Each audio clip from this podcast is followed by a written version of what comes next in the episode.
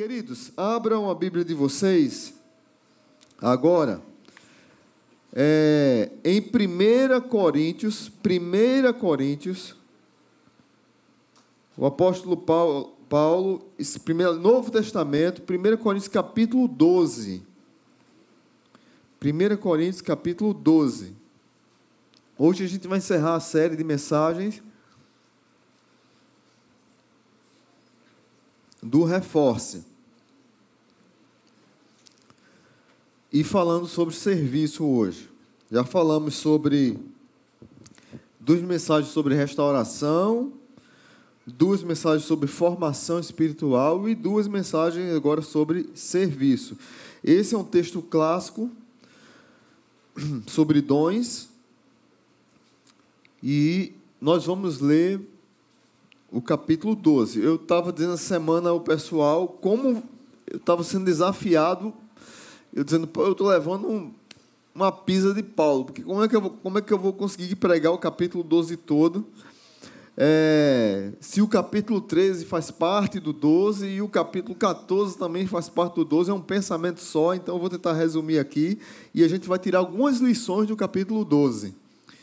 Mas vamos, por isso que abra a sua Bíblia e deixe aberta que a gente vai trabalhar em cima dela. Diz assim a palavra de Deus: os dons espirituais. Irmãos, quanto aos dons espirituais, não quero que vocês sejam ignorantes. Vocês sabem que quando eram pagãos, de uma, de uma forma ou de outra, eram fortemente atraídos e levados para ídolos mudos. Por isso, eu afirmo que ninguém que fala pelo Espírito de Deus diz Jesus seja amaldiçoado. E ninguém pode dizer Jesus é Senhor a não ser pelo Espírito Santo. Há diferentes dons, mas o Espírito é o mesmo. Há diferentes ministérios, mas o Senhor é o mesmo. Há diferentes formas de atuação, mas o mesmo Deus é o mesmo Deus quem efetua tudo em todos. A cada um, porém, é dado a manifestação do Espírito visando ao bem comum. Pelo Espírito, a um é dado a palavra de sabedoria, a outro, pelo Espírito, a palavra de conhecimento, a outro, fé pelo Espírito, a outro, dons de curar pelo único Espírito. A outro poder para operar milagres, a outro profecia, a outro discernimento de espíritos, a outro variedade de línguas. E a outro interpretação de línguas. Todas essas coisas, porém, são realizadas pelo mesmo e único Espírito, e ele as distribui individualmente a cada um como quer. E aí, Paulo vai falar agora, a partir do 12, da diversidade dos dons. Ora, assim como o corpo é uma unidade, embora tenha muitos membros, e todos os membros, mesmo sendo muitos, formam um só corpo, assim também com respeito a Cristo. Pois em um só corpo, todos nós fomos batizados em um único Espírito, quer judeus, quer gregos, quer escravos, quer livres, e a todos nós foi dado de beber um único espírito. O corpo não é feito de um só membro, mas de muitos. Se o pé disser, por que não sou mão, não pertenço ao corpo, nem por isso deixa de fazer parte do corpo. E se o ouvido disser, porque não sou olho, não pertenço ao corpo, nem por isso deixa de fazer parte do corpo. Se todo o corpo fosse olho, onde estaria a audição? Se todo o corpo fosse ouvido, onde estaria o olfato? De fato, Deus dispôs cada um dos membros do corpo segundo a sua vontade. Vamos ler de novo o verso 18 e repita comigo. De fato, Deus dispôs cada um dos membros do corpo segundo a sua vontade verso 19: Se todos fossem um só membro, onde estaria o corpo? Assim há muitos membros, mas um só corpo. O olho não pode dizer à mão: Não preciso de você. Nem a cabeça pode dizer aos pés: Não preciso de vocês. Ao contrário, os membros do corpo que parecem mais fracos são indispensáveis. E os membros que pensamos serem menos honrosos, tratamos com especial honra. E os membros que em nós são indecorosos, são tratados com decoro especial. Enquanto os que em nós são decorosos não precisam ser tratados de maneira especial, mas Deus estruturou o corpo, dando maior honra aos membros que dela tinham falta, a fim de que não haja divisão no corpo, mas sim que todos os membros tenham igual cuidado uns pelos outros. Quando um membro sofre, todos os outros sofrem com ele. Quando um membro é honrado, todos os outros se alegram com ele. Ora, vocês são o corpo de Cristo e cada um de vocês individualmente é membro desse corpo. Assim, na igreja, Deus estabeleceu primeiramente apóstolos, em segundo lugar, profetas, em terceiro lugar, mestres, depois os que realizam milagres, os que têm os dons de curar, os que têm os dons de prestar ajuda, os que têm dons de administração e os que falam em diversas línguas. São todos apóstolos? Pergunta retórica de Paulo: são todos apóstolos? São todos profetas?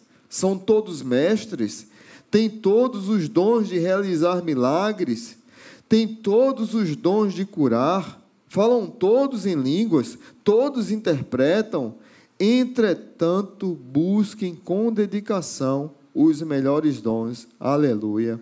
Amém. Senhor Deus, que a tua palavra encontre abrigo nesses corações e que nós possamos aqui estudar um pouco hoje sobre o que Paulo falou à primeira igreja de Corinto, que passava por uma celeuma gigante de vários problemas, e Paulo escreve essa carta para ajustar a rota e a direção dessa igreja amada do Senhor. No nome de Jesus, amém. Um por todos e todos por um. Talvez você já ouviu isso, que foi extraído do clássico de Alexandre Bumas, de 1844 você já viu ou assistiu Atos, Portos, Aramis e D'Artan? D'Artagnan. E eram os três. E quando eles se juntavam, diziam como? Colocava a espada e dizia: E todos por um. Quem assistiu aqui D'Artagnan? Eu lembro até a musiquinha. D'Artagnan, D'Artagnan e os três mosquiteiros. Quem é dessa época? Não quero ver não, gente. Mas quem já leu o livro, ou quem viu o filme, ou quem assistiu os desenhos animados, lembra disso, que eles se juntavam e era um por todos e todos por um. Eu gostei desse tema e aí eu copiei do, do, da série. Aí eu fui tava ouvindo para estudar essa série de mensagens, estava ouvindo o pastor Luiz Saião é, não Rota 66, que é uma Bíblia comentada dele. Ele também fala é, um por todos e todos por um. Porque aqui Paulo traz a igreja para que a igreja compreenda que é uma, que é um corpo. A igreja de Corinto é uma igreja extremamente complicada. E esses amados aqui, amigos, Artos, Portos, Aramis, D'Artagnan, quando se uniam, e na vida cotidiana dele, tem tudo a ver com a vida da igreja, para entender que é uma pessoa e, ao mesmo tempo, são vários dons a igreja de Corinto, no início do primeiro século, ela tinha vários problemas, e eu vou citar alguns aqui, só para você ter ideia dos problemas que ela tinham. Elas tinham divisões internas, tinham partidos. Uns diziam que era de Cristo, que se sentiam mais espirituais, outros diziam que era de, de Paulo, outros de Apolo. E Paulo diz: olha, está tudo errado, isso é carnalidade. Se tem divisões na igreja, isso é carnalidade. Paulo diz assim: eu queria falar a vocês como espirituais, mas vou falar a vocês como carnais. Isso você encontra do capítulo 1 ao capítulo 4. No capítulo 5, há um grande problema na igreja de Coríntios, um problema de imoralidade sexual. um filho está traindo o pai com a sua madrasta. pai casou, perdeu a mãe, casou e o filho estava traindo o pai com a madrasta. Paulo dá uma dura nesse homem, diz assim: olha, é, vocês que são cristãos, nem com ele deveria sentar à mesa. E ele deve ser entregue a Satanás para a destruição da carne, a fim de que não se perca no dia do juízo. Paulo é muito duro no capítulo 5 de Coríntios. E é, no capítulo 2, esse irmão, ele se arrepende e ele volta para o convívio da igreja. Capítulo 6, contendas entre crentes, fofoca, um atacando o outro. E aí Paulo fala sobre contendas. Capítulo 7, problemas familiares. Só problema. A igreja de Coríntios é só problema. Por isso que eu falo tanto dos corintianos, né? A igreja de Coríntios era só problema, só confusão. Capítulo 8, falta de compreensão sobre liberdade cristã e sobre comida sacrificada a ídolos. Então, no capítulo 8 ao capítulo 10, Paulo vai ensinar a igreja sobre comida sacrificada a ídolos. Aquela, aquela, eles viviam nesse contexto. Capítulo 11. Eles não compreendem como a ceia do Senhor deve ser é, celebrada. Era uma festa ágape, onde eles se reuniam para comer e para celebrar a Deus, é, como a gente faz aqui, um memorial é, celebrando a Deus pela morte e ressurreição de Jesus Cristo e mostrando que somos um corpo. Só que era uma festa que cada um levava o junta panela, né? Então eles levavam junta panela e nesse levar de junta panela eles comiam. O que é que acontecia? Aqueles que tinham Hilux, que chegava primeiro, que tinha dois burros, três burros e uma carroça, chegava primeiro, e tinha os irmãos que chegavam atrasados, que iam expresso canelinha. Então, os que chegavam primeiro, que levavam as comidas, comiam tudo na festa ágape, e os irmãos que estavam chegando ainda, que eram os mais simples, que não tinham uma Ferrari, não tinham uma Hilux, chegavam depois, só tinha resto de comida lá. Aí Paulo tem que ensinar eles como é que eles celebram a ceia. Tem que esperar os, os mais simples, e quando todos estiverem juntos, comam e celebrem desse memorial, dessa festa. É assim que celebra a ceia, é todos juntos que celebram. E aí Paulo tem que ensinar como celebra a ceia. Está vendo que é só problema na igreja de Coríntios? Mas aí apareceu um outro problema na igreja de Coríntios. Dúvidas sobre a ressurreição. Aí Paulo explica, 1 Coríntios capítulo 15. E sobre o processo de coleta de, é, de ofertas, capítulo 16.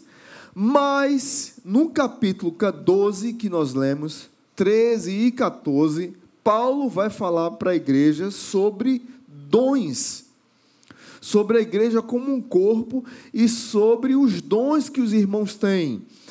E aí ele apresenta a figura do corpo. Ele estabelece a figura do corpo a figura que mais se assemelha à ideia de uma igreja é o corpo. Assim como o próprio apóstolo Paulo vai falar lá em Efésios, que o homem e a mulher se tornam um só, um corpo, a igreja aqui é apresentada como um corpo, corpo estabelecido pelo próprio Senhor Jesus Cristo. Foi ele quem disse que fundaria a igreja e as portas do inferno não prevaleceriam contra ela. No Novo Testamento existem algumas metáforas utilizadas pa, para é, descrever o que é uma igreja. A, a igreja é, ela é apresentada como uma noiva, a igreja é apresentada como edifício, a igreja é apresentada como um projeto de Deus, como uma pedra angular, mas a principal figura apresentada na Bíblia para uma igreja é o corpo. E só aqui, no versículo, no capítulo 12 que nós lemos, ela aparece 16 vezes, focalizando a ideia de que membros são diferentes, mas fazem parte de um mesmo corpo. E aí, olhando para os três mosqueteiros, para Paulo querendo ensinar a igreja. Como é que a gente pode tirar algumas lições aqui do capítulo 12? É tão sério esse capítulo 12 que logo no início você vê, vê Paulo dizendo ah, para a igreja assim: olha, não tem como você é, ter recebido o Espírito Santo e dizer que Jesus é anátema. Porque o que é que estava acontecendo lá na igreja de Corinto? Havia uma manifestação de dons e alguns que falavam em outras línguas se sentiam mais espirituais do que os outros. E aí havia meio que êxtases espirituais. Não é muito diferente do que a gente vê em algumas igrejas não hoje não. Só que Paulo diz: Isso aí que vocês estão vivendo, vocês viviam quando eram pagãos, que adoravam vários deuses, bebiam algumas bebidas, ficavam em êxtase e amaldiçoavam o nome de Jesus. Eles estavam fazendo a mesma coisa de quando eles não tinham Jesus Olha que a igreja de Corinto era uma igreja grande, que tinha dois portos, tinham portos gigantes, vinha gente de todo canto. E aí Paulo está dizendo: vocês estão vivendo o que viviam lá na vida pagã, e não tem como você viver no paganismo, é, vir do paganismo para a igreja, receber o Espírito Santo e chamar Jesus de maldito. Estavam amaldiçoando Jesus dentro da igreja. E também ninguém pode dizer que Jesus é o Senhor se não for pelo poder do Espírito Santo. Ou seja, se houve uma conversão real, se houve uma entrega de vida a Jesus, você não pode eh, chamar Jesus de maldito. E se houve uma conversão real, você chama Jesus de Senhor. Ele fala isso lá no capítulo, lá no verso 3. Por isso eu afirmo que ninguém que fala pelo Espírito de Deus de Jesus seja anátema, e ninguém pode dizer Jesus é o Senhor a não ser pelo Espírito. Mas, trazendo aqui para o 12, a partir do 12 agora, um por todos e todos por um, Paulo quer ensinar a igreja sobre a unidade da igreja. Pastor, um por todos e todos por um, o que é que quer dizer para a gente aqui? A unidade da igreja. Verso 12 e 13, olhe comigo.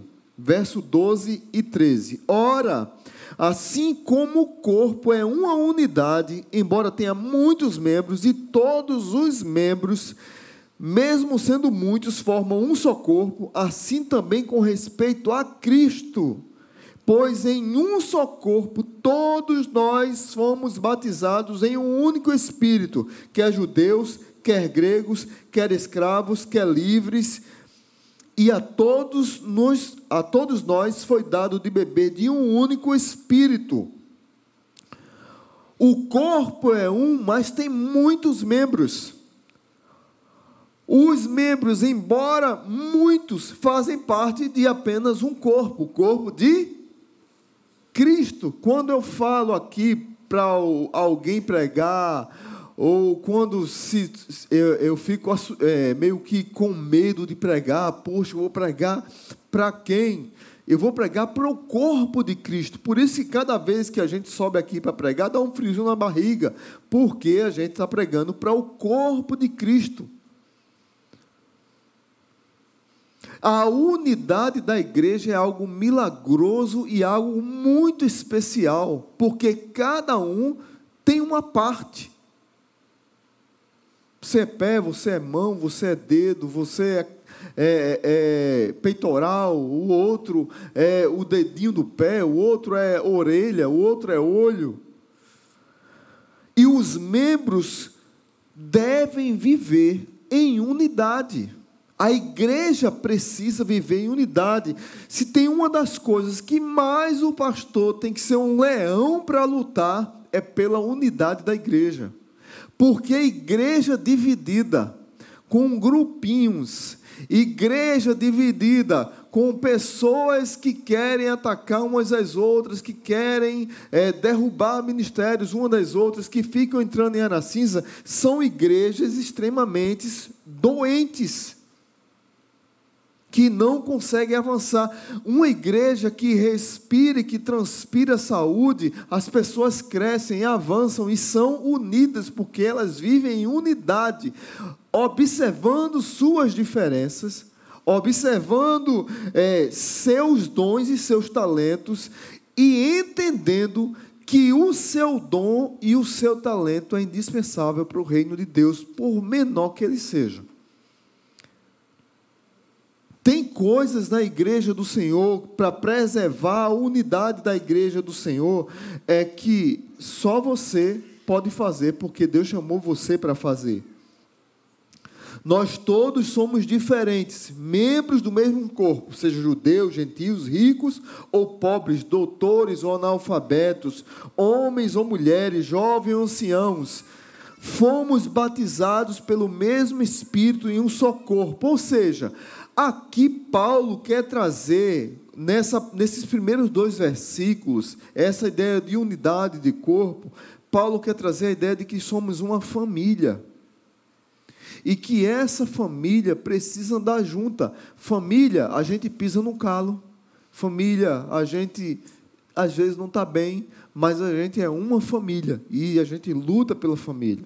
Para que a família cresça, para que a família desenvolva, para que a família avance. Quando está apertado, a gente se junta. Quando está precisando de aquecer, a gente se aquece.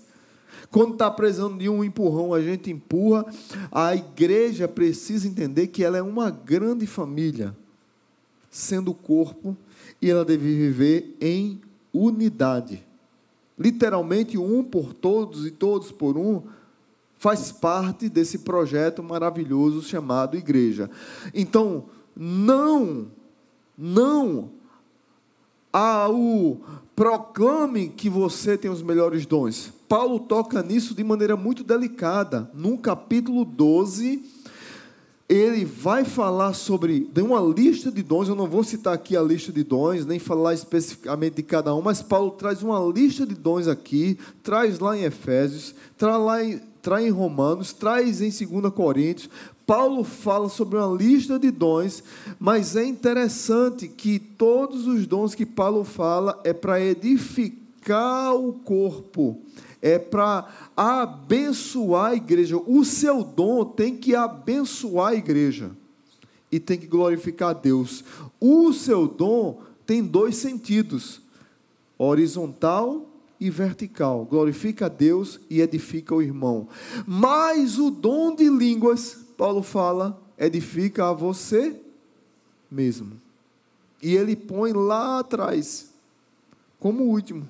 E a igreja de Corinto estavam efusivamente querendo valorizar o dom de línguas, e Paulo coloca ele como último, porque ele diz assim, lá no capítulo 14: se todos falam em línguas, na igreja, quem passa pela porta acha que só tem um que lá dentro?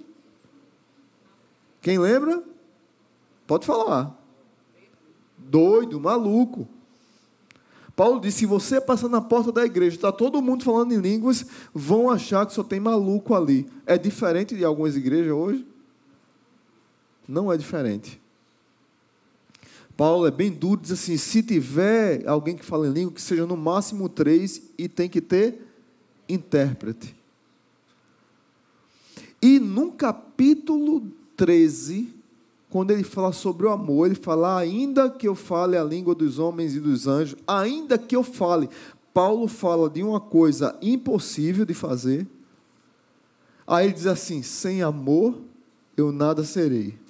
Veja que ele põe coisas difíceis de fazer ou impossíveis e coisas possíveis. Lê em casa, estuda em casa hoje o 12, o 13 e o 14. Veja o que aqui Paulo diz. Mas a primeira lição que eu queria trazer para vocês é que a igreja tem que viver em unidade. Você não pode pegar o seu dom e dizer o meu dom é melhor do que o meu irmão. Não, o seu irmão é importante porque faz parte da unidade da igreja. Segunda lição, um por todos e todos por um, é sobre justamente a diversidade dos dons. Do verso 14 ao 24, especialmente o 18, eu quero ler aqui, depois vou ler os outros. Verso 18, veja sobre a diversidade. De fato, Deus dispôs cada um dos membros do corpo segundo a sua vontade. Diz diferente, alguma versão diferente dessa?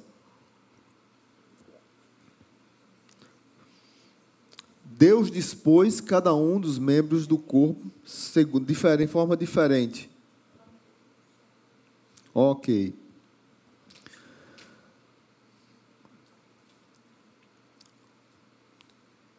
Um por todos e todos por um nos leva à diversidade da igreja. Louvado seja Deus pela diversidade de dons na igreja. E quanto mais diversa, melhor, porque a igreja avança. Depois de tratar da unidade, Paulo passa a falar sobre a diversidade. No corpo, nenhum membro, nenhum dom é descartável. Todos têm funções diferentes, mas nenhum membro, e aí presta bem atenção, nenhum membro é autossuficiente. Porque eu entendo que eu vivo unidade e agora diversidade. Os membros não vivem para si, vivem para servir uns aos outros e trabalhar pelo bem do corpo. Só que tem alguns perigos aqui.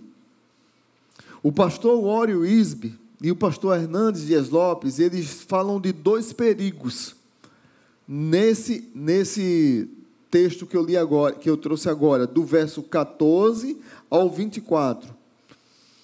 Verso 15 e 17, veja o que aqui diz. Verso 15 e 17. Se o pé disser, porque não sou mão, não pertenço ao corpo, nem por isso deixa de fazer parte do corpo. Se o ouvido disser, porque não sou olho, não pertenço ao corpo, nem por isso deixa de fazer parte do corpo. E se todo o corpo fosse olho, onde estaria a audição? Se todo o corpo fosse ouvido, onde estaria o olfato?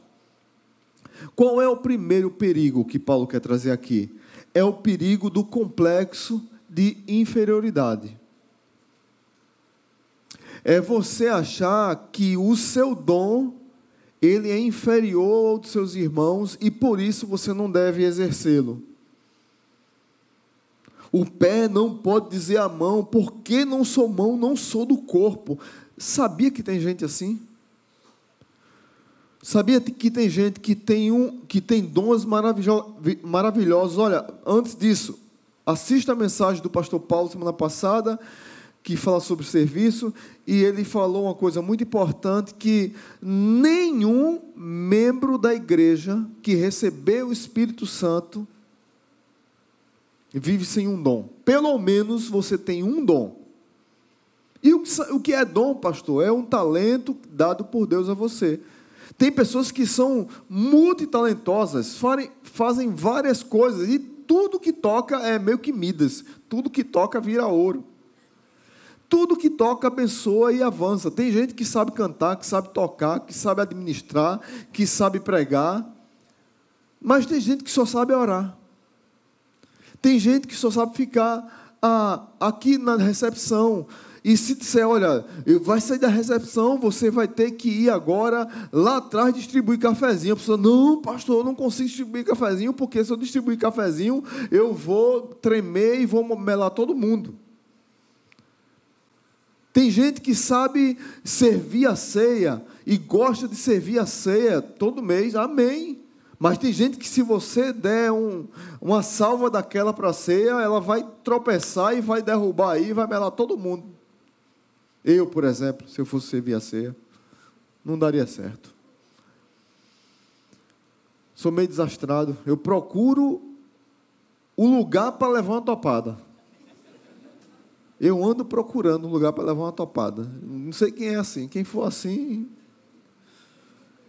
sabe o que, o que eu estou falando. Aí, o que é que acontece? A gente fica se sentindo na igreja como se fosse menos espiritual.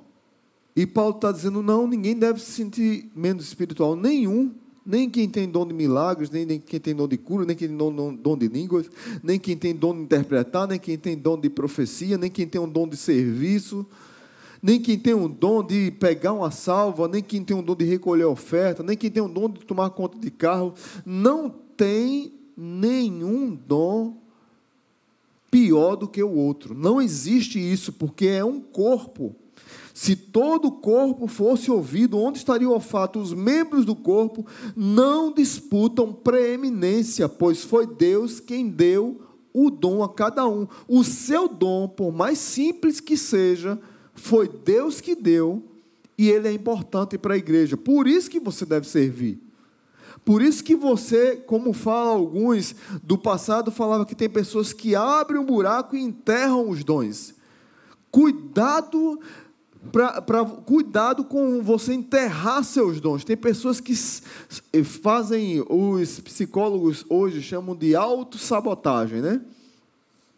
Tem pessoas que se auto-sabotam na igreja. Tem o dom, pode servir, mas ficam se auto-sabotando quando podia estar abençoando. Verso 19, Paulo diz: Se todos fossem um só membro, onde estaria o corpo? O certo é que há muitos membros, mas um só corpo. É tão importante o irmão que a gente diz assim: olha, eu preciso que apague a luz. Ele põe um dedinho ali e apaga. Dia desse eu estava aqui num culto de oração e aí eu estava sozinho aí, o pessoal pediu para desligar as luzes. Eu fiquei desesperado, porque eu não sabia quais eram as luzes que que deveria desligar. Ainda bem que o irmão veio e me socorreu. Mas eu já, já tinha aprendido há muito, dez anos atrás, eu sabia mexer naquelas lâmpadas ali. Eu não sei mais. A igreja foi crescendo, as pessoas foram assumindo as funções, e eu fui focando na minha. E hoje eu não sei daqueles botões que tem ali, qual é a que liga e desliga a lâmpada daqui de fora, daqui da frente, eu não sei. E nem tenho que saber mas os irmãos que sabem são importantes. E não são inferiores por nada. Na igreja não tem isso. Amém, queridos? Esse complexo de inferioridade é, é, é um perigo, tanto para a sua vida pessoal. Não se auto-sabote. Se Deus chamou você para fazer algo, faça. Por mais que você ache que é menor. O segundo perigo, que aí é o que Paulo estava pegando no pé mesmo. Paulo disse: Eu vou pegar essa turma porque turma, os corintianos davam trabalho. Tem corintiano aqui?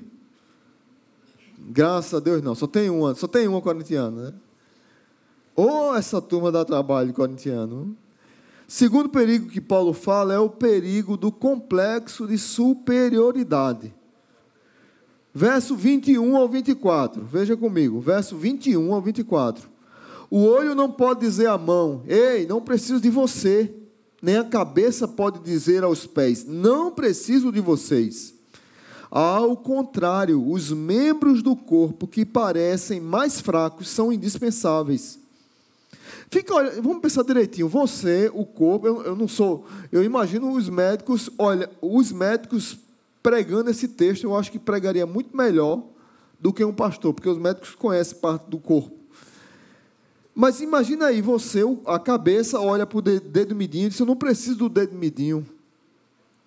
Aí eu já vi reportagem de, sobre esportes que a pessoa quebrou o dedo midinho e foi um sacrifício até recuperar a pessoa. Porque ele é importante.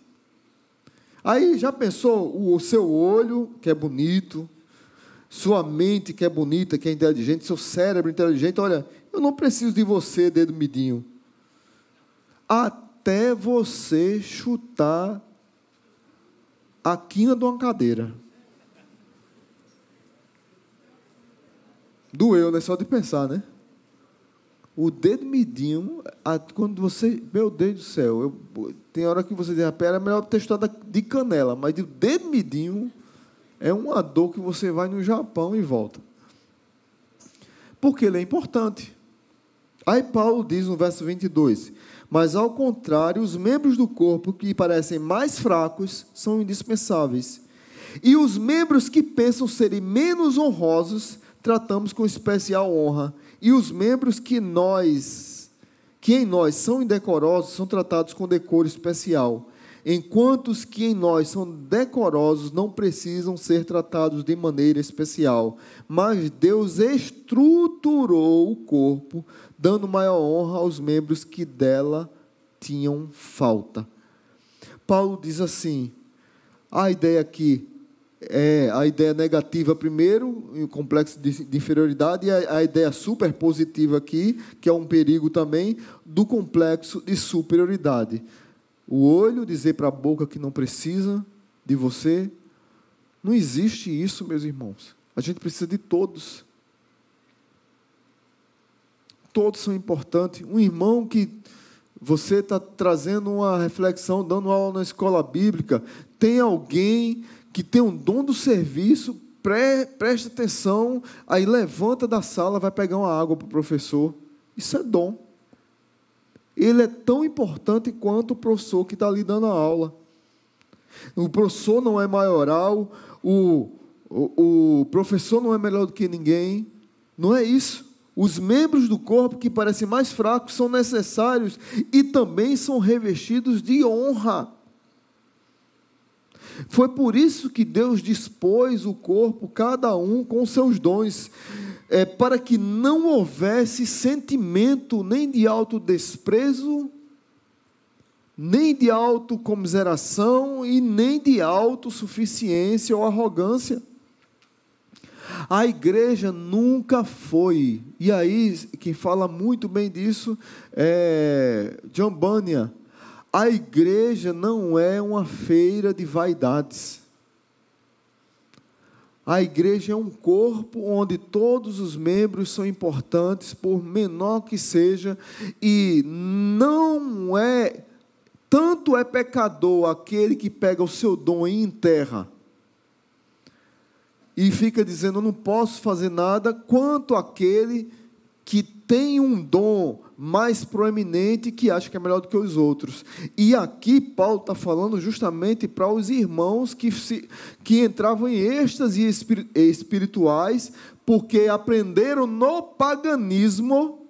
Veja o que, é que Paulo está dizendo. Ele diz lá no início dos versículos e entram numa loucura de neuroespiritual e se acham mais espirituais do que os outros. Quando eu estava fazendo um trabalho do, do, no mestrado, aí eu fui pesquisar uma igreja. Aí eu fui lá em Passagem de Areia, fui cinco vezes na igreja. Aí duas vezes eu fui para assistir culto e três vezes eu fui para conversar com o pastor e ver como era. Aí ele me, me, me levantou, me chamou para ficar lá na frente. E aí eu fiquei lá na frente. Eu contei, só de louvor, antes da pregação, 27 músicas. 27, foram quase quatro horas de culto. Isso é culto de oração na quarta-feira. Eu contei 27 músicas. Ao nosso redor tinha vários homens lá, né? E os caras tudo gravatado, eu não sabia, fui sem gravata, sem nada. Pedi desculpa a ele depois. Estava em pecado. Aí pedi desculpa a ele depois. Ele disse: Não, pastor, está tranquilo, você está fazendo trabalho aí, fica à vontade. Quase todos aqueles homens que estavam ali deram a palavra. O pastor tem uma palavra boa, mas ele arriscou muito em colocar os outros. E aí teve um que começou a falar e começou a falar e começou a dar rodopiar, a pular, a descer. Aí ia no grupo Rosa de Saron, dava um rodopio. Ia no grupo é, Lírio do Vale, dava um outro rodopio e empurrava a, a, a irmã lá, derrubava a irmã com a mão. Ficou um negócio tão, tão louco. E aí eu, eu tinha que estar ali anotando, era uma pesquisa né, de mestrado, estava anotando as coisas, gravando outras. Eu fiquei tão constrangido, mas esse homem, ele, ele cresceu tanto que ele era tão espiritual, porque ele estava fazendo isso, e eu estava extremamente horrorizado com aquilo. não tinha nada de palavra, não tinha nada de, de, adorar a Deus, não tinha nada de glorificar o nome de Deus, de edificar os irmãos, nada disso, tudo errado.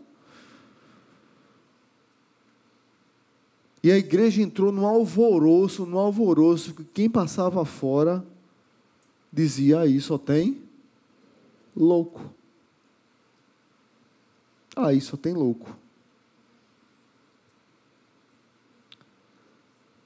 Tem igrejas que são assim, infelizmente. A igreja de Coríntios era assim. E Paulo quer trazer para a igreja que ela precisa viver a diversidade, entendendo o dom de todos. Um por todos e todos por um tem a ver com unidade, um por todos e todos por um tem a ver com diversidade. A igreja tem que ter diversidade de dons. E na diversidade de dons, nós edificamos uns aos outros e nós glorificamos a Deus. Lembra sempre disso: o teu dom edifica a igreja. Se o teu dom não edifica a igreja, ele não deve ser exercido. Segundo, o primeiro, na verdade, o primeiro dom tem que glorificar a Deus, segundo dom tem que edificar a igreja. Se o dom edifica a você mesmo, fique para você. Não venha querer é, se sentir superior à igreja porque você tem um dom que edifica a você mesmo. E o único dom que edifica a você mesmo, segundo Paulo, é o dom de línguas. É o único dom. Os outros edificam a igreja e glorificam a Deus. Terceiro, um dos um por todos e todos por um nos leva à mutualidade.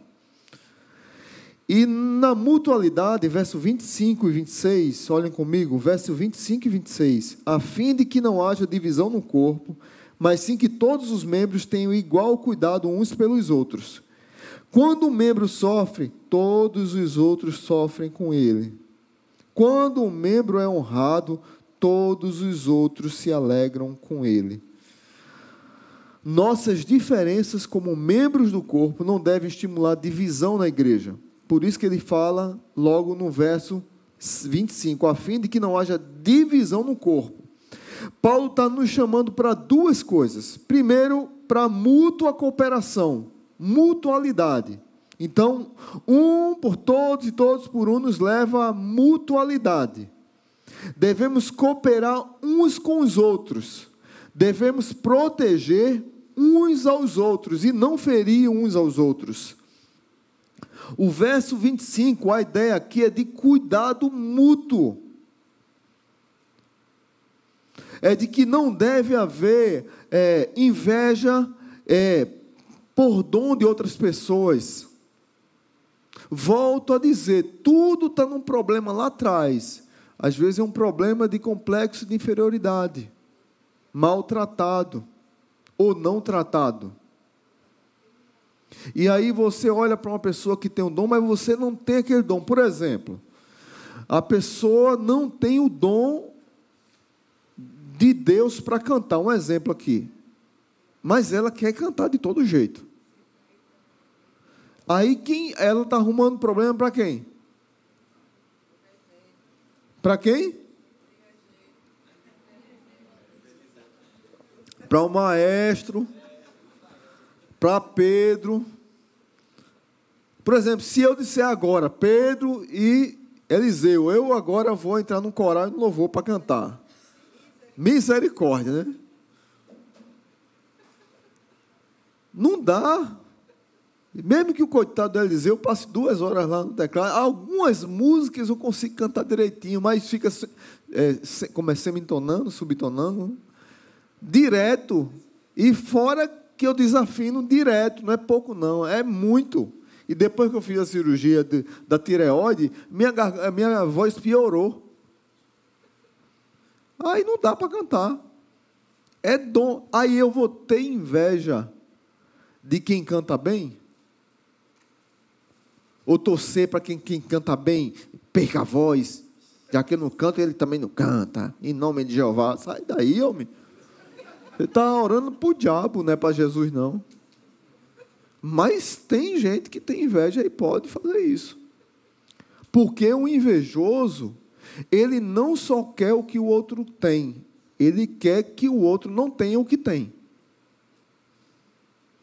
Ele, além de querer o do outro, ele quer que o outro não tenha o que tem. E aí Paulo está abordando esse perigo no verso 25, a fim de que não haja divisão no corpo, mas sim que todos os membros tenham igual cuidado uns pelos outros. Olha, eu tenho é que cuidar do irmão que canta bem. Eu não tenho um dom de cantar, mas eu tenho um dom do serviço. Meu irmão, está aqui sua. Você esqueceu aqui sua água com aquela mangueirinha que fica. Para tratar da voz. Não é? Não é? A turma, tem a turma que segura aqui, né? A turma que canta para fazer exercício vocal. Eu não sei cantar, mas eu posso providenciar a água para aquele irmão e a mangueirinha. Eu não sei é, ficar na recepção, mas eu não vou ficar lá atrapalhando os irmãos na recepção. Eu não sei cuidar dos carros, mas eu não vou ficar lá estacionando errado é, para os irmãos terem trabalho. De depois vir aqui chamar, ou ficar lá com cara feia, abusado, porque eu quero estacionar num lugar que é proibido ou que os irmãos pediram para naquele dia, porque atrapalha a garagem do vizinho lá, aí eu não vou dar trabalho para o irmão. Porque o irmão está exercendo o dom dele. Está entendendo o que é que Paulo está dizendo? Um por todos e todos por um, a gente tem que ver na mutualidade. Tem que proteger o outro irmão, tem que ter mútua cooperação. E por último, aqui, em, em, nessa questão do cuidado mútuo, você tem que ter empatia. O verso 26 diz: Quando um membro sofre, todos sofrem com ele. Quando um membro é honrado, todos se alegram com ele. Eu preciso desenvolver na igreja empatia. Empatia é quando eu me preocupo com o outro, torço para que ele dê certo na vida dele, nos dons dele, na vida profissional dele. Choro quando ele estiver chorando e me alegro quando ele estiver sendo honrado. A ideia, de, a ideia aqui que Paulo quer trazer no corpo é de que a igreja se regozija. Hoje aqui nós oramos pelo aniversário de três pessoas que estão alegres, porque estão orando. Mas a irmã Piedade fez uma cirurgia que precisa de cuidados, e o irmão dela está chorando porque nesse processo aí de que o Estado está passando, tocaram fogo na oficina dele e um ônibus e dois micro-ônibus dele e era o ganha-pão dele. E a gente chorou com ela agora como igreja. Choramos essa semana com ela aqui, é, no expediente, por causa dessa situação. Sofremos com ela.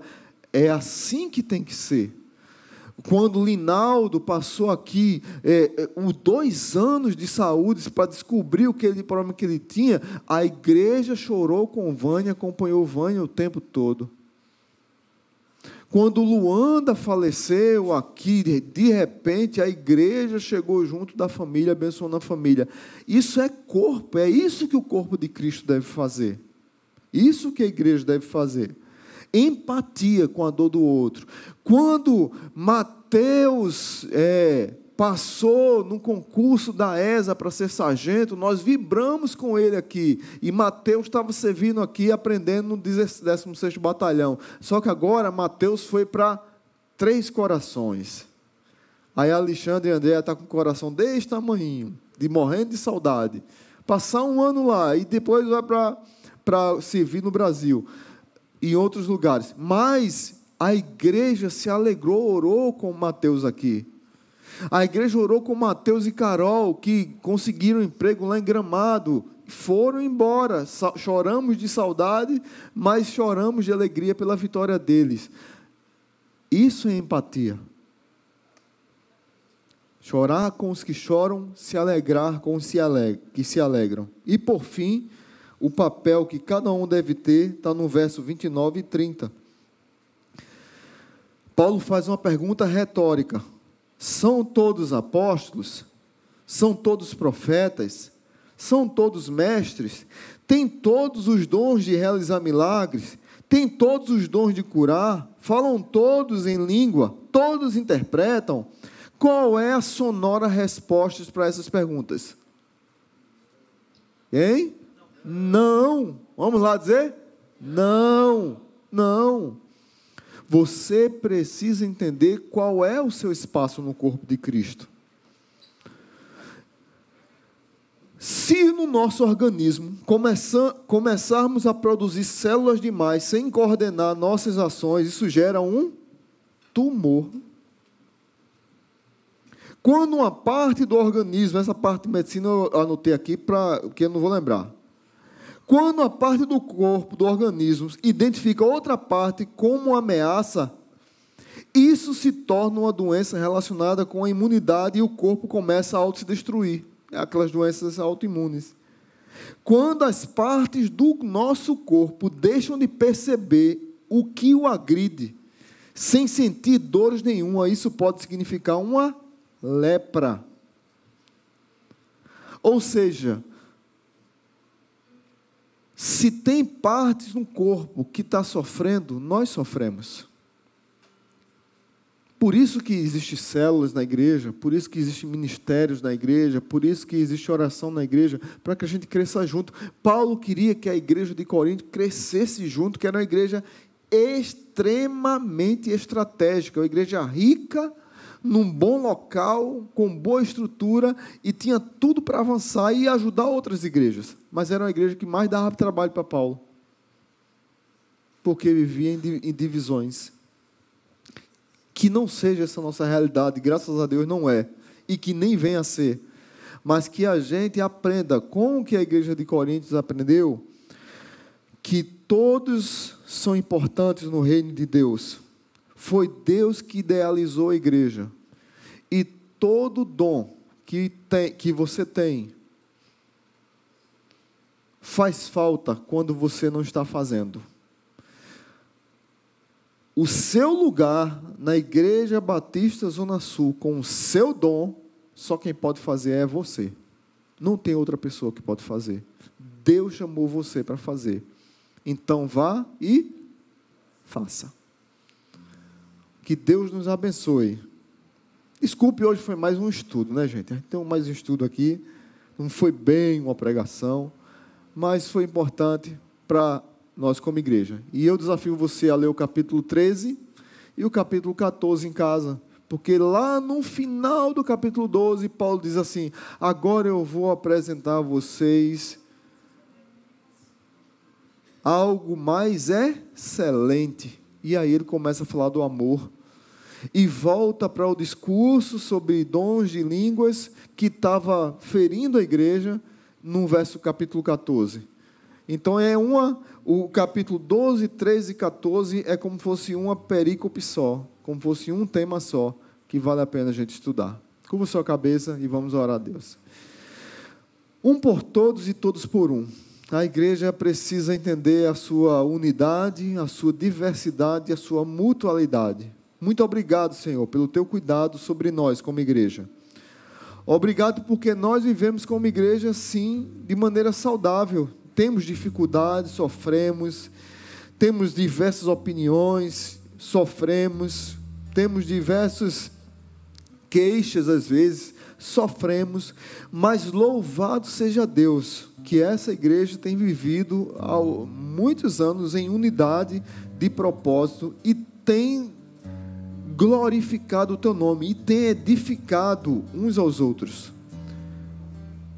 A minha oração nessa manhã, tarde, noite é que cada um aqui venha entender o seu valor no reino de Deus e que não é melhor nem pior do que ninguém.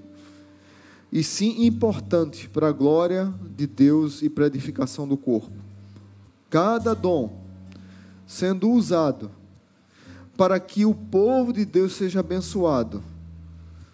É possível termos uma igreja que prega e vive o teu evangelho como um corpo.